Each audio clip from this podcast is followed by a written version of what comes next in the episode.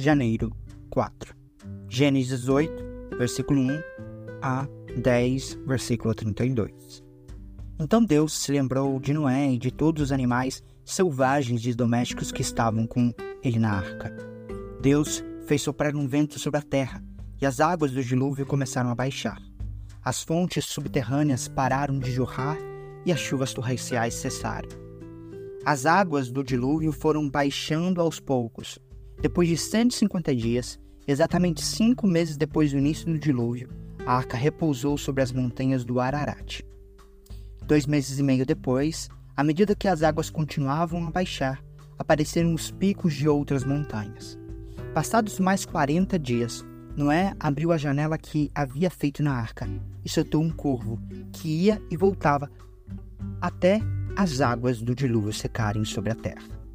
Noé também soltou uma pomba para ver se as águas tinham baixado e se ela encontraria terra seca. Mas a pomba não encontrou lugar para pousar, pois a água ainda cobria todo o solo. Então a pomba retornou à arca e Noé estendeu a mão e a trouxe de volta para dentro. Depois de esperar mais de sete dias, Noé soltou a pomba mais uma vez. Quando ela voltou a entardecer, trouxe no bico uma folha nova de oliveira. Noé concluiu que restava pouca água do dilúvio. Esperou outros sete dias e soltou a pomba novamente. Desta vez, ela não voltou. Noé tinha completado 601 anos. No primeiro dia do novo ano, dez meses e meio depois do início do dilúvio, quase não havia mais água sobre a terra. Noé levantou a cobertura da arca e viu que o solo estava praticamente seco.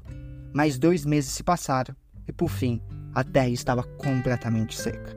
Então Deus disse a Noé: Saiam da arca, você, sua mulher, seus filhos e as mulheres deles. Solte todos os animais, as aves, os animais domésticos e os animais que rastejam pelo chão, para que sejam férteis e se multipliquem na terra. Noé, sua mulher, seus filhos e as mulheres deles desembarcaram. Todos os animais, grandes e pequenos, e as aves saíram da arca, um casal de cada vez. Em seguida, Noé construiu um altar ao Senhor e ali ofereceu como holocaustos alguns animais e aves puras. O aroma do sacrifício agradou o Senhor, que disse consigo: Nunca mais amaldiçoarei a terra por causa de um ser humano. Embora todos os seus pensamentos e os seus propósitos se inclinem para o mal desde a sua infância, nunca mais destruirei todos os seres vivos. Enquanto durar a terra, haverá plantio e colheita, frio e calor, verão e inverno, dia e noite. Então Deus abençoou a Noé e seus filhos e lhe disse: Sejam férteis e multipliquem-se, enchem a terra todos os animais da terra, todas as aves do céu, todos os animais que rastejam pelo chão, e todos os peixes do mar terão medo e pavor de vocês. Eu os coloquei sobre o seu domínio.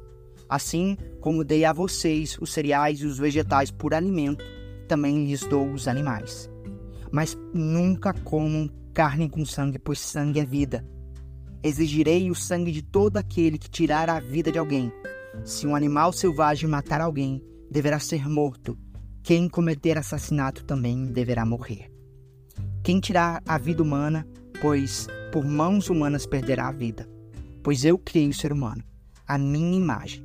Agora sejam férteis e multipliquem-se, povoem a terra outra vez.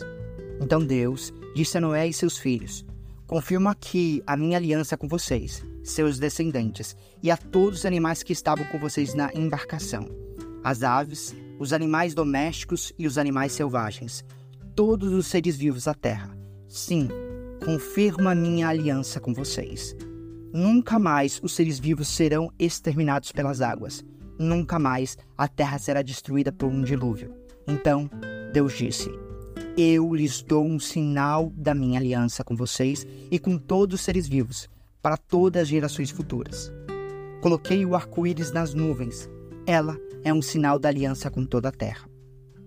Quando eu enviar nuvens sobre a terra, nelas aparecerá o arco-íris, e eu me lembrarei da minha aliança com vocês e com todos os seres vivos. Nunca mais as águas de um dilúvio destruirão toda a vida. Ao olhar para o arco-íris nas nuvens, eu me lembrarei da aliança eterna entre Deus e todos os seres vivos da terra. Então, Deus disse a Noé: Este arco-íris é o sinal da aliança que confirmo com todas as criaturas da terra. Os filhos de Noé, que saíram da arca com o pai, foram Sem, Cão e Jafé. Cão é o pai de Canaã. Desses três filhos de Noé, vêm todas as pessoas que agora povoam a terra. Depois do dilúvio, Noé começou a cultivar o solo e plantou uma videira. Certo dia, bebeu do vinho que era próprio que havia produzido. Ficou embriagado e foi deitar-se nu em sua tenda. Cão, pai de Canaã, viu que o seu pai estava nu e saiu para contar aos irmãos.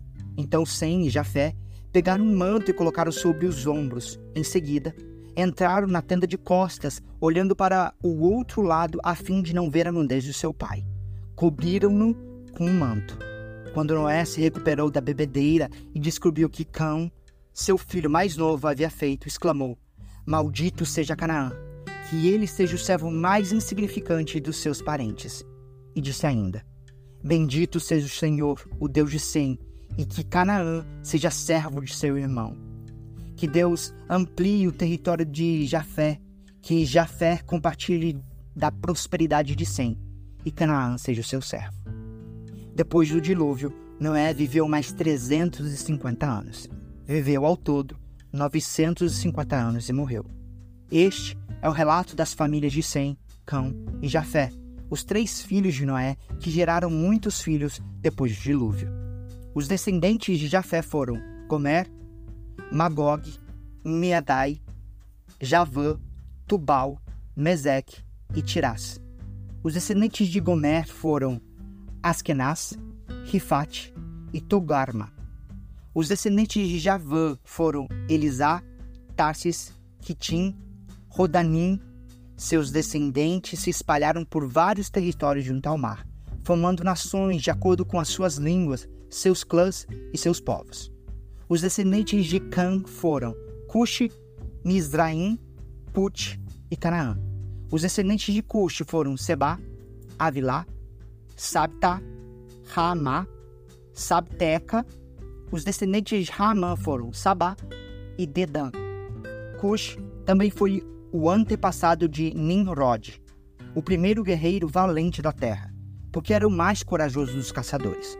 Seu nome deu origem ao provérbio: este homem é como Nimrod, o mais corajoso dos caçadores. Nimrod construiu seu reino na terra da Babilônia. Fundada as cidades de Babel, Iraque, Arcade e Calné. Expandiu seu território até a Assíria, onde construiu as cidades de Nínive, Reobotir, Calá e Recém, a grande cidade situada entre Nínive e Calá. Mizraim foi o antepassado dos Luditas, Anamitas, Leabitas, Naftuitas, Patrucitas, Casluitas e dos Caftoritas, dos quais descendentes os filisteus. O filho mais velho de Canaã foi Sidom, antepassado dos Sidônios. Canaã foi o antepassado dos Hititas, Jebuseus, Amorreus, Girgaceus, Eveus, Arqueus, Sineus, Arvadeus, Zemareus, Amateus. Com o tempo, os clãs cananeus se espalharam. O território de Canaã se estendia desde Sidom ao norte até Gerar e Gaza, ao sul, e, a leste, até Sodoma e Gomorra, Ademá e Zebion, próximo a Laza. Esses foram os descendentes de Cão, de acordo com seus clãs, línguas, territórios e povos. Sem, irmão mais velho de Jefé, também teve filhos. Sem foi o antepassado de todos os descendentes de Eber. Os descendentes de Sem foram Elão, Assur, Arfaxad, Lud e Arã. Os descendentes de Arã foram Urs, U, Jeter e Mas. Arfaxad gerou Salá, e Sará gerou Eber. Eber teve dois filhos. O primeiro recebeu o nome de Peleg, pois, em sua época, a terra foi dividida. o irmão de Peleg, recebeu o nome de Joctã. Joctã foi o antepassado de Almodá, Salefé, Arzamave, Gerá, Adorão, Uzal, Dicla, Obal, Abimael, Sabá, Ofir, Avilá, Jobabe. Todos eles foram descendentes de Joctã. O território que ocupavam se estendiam desde Mesa até Cefar, nas montanhas ao leste. Esses foram os descendentes de Sem, de acordo com seus clãs, línguas, territórios e povos. Estes foram os clãs descendentes dos filhos de Noé, de acordo com suas linhagens. Todas as nações da terra vieram desses clãs depois do dilúvio. Mateus 4, versículo 12 a 25. Quando Jesus soube que João havia sido preso, voltou a Galiléia. Saindo de Nazaré, mudou-se para Cafarnaum, junto ao mar da Galiléia, na região de Zebulon e Naphtali. Cumpriu-se deste modo o que foi dito por meio do profeta Isaías. Na terra de Zebulon e Naphtali, junto ao mar, ali do rio Jordão, na Galiléia, onde vivem tantos gentios, o povo que vivia na escuridão viu uma grande luz e sobre os que viviam na terra, onde a morte lança sua sombra, uma luz brilhou. A partir de então, Jesus começou a anunciar sua mensagem. Arrependam-se, pois o reino dos céus está próximo. Enquanto andava à beira do mar da Galileia, Jesus viu dois irmãos, Simão, também chamado de Pedro, e André. Jogavam redes ao mar, pois viviam de pesca. Jesus lhes disse: Sigam-me, e eu farei de vocês pescadores de gente. No mesmo instante, deixaram suas redes e o seguiram. Pouco adiante, Jesus viu outros dois irmãos, Tiago e João, consertando redes num barco com o pai, Zebedeu. Jesus o chamou e eles também o seguiram de imediato, deixando para trás o barco e o seu pai. Jesus viajou por toda a região da Galiléia, ensinando nas sinagogas, anunciando as boas novas do reino e curando as pessoas de todos os tipos de doenças. As notícias a seu respeito se espalharam até a Síria.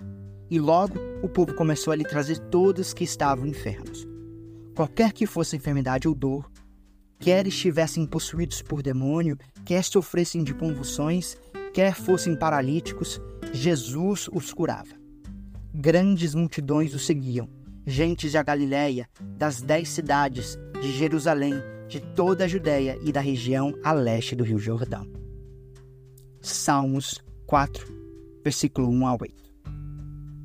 Ao regente do coral, Salmo de Davi, para ser acompanhado com instrumentos de cordas. Responde-me quando clamo a ti, ó Deus que me faz justiça. Livra-me de minha angústia tem compaixão de mim e ouve minha oração.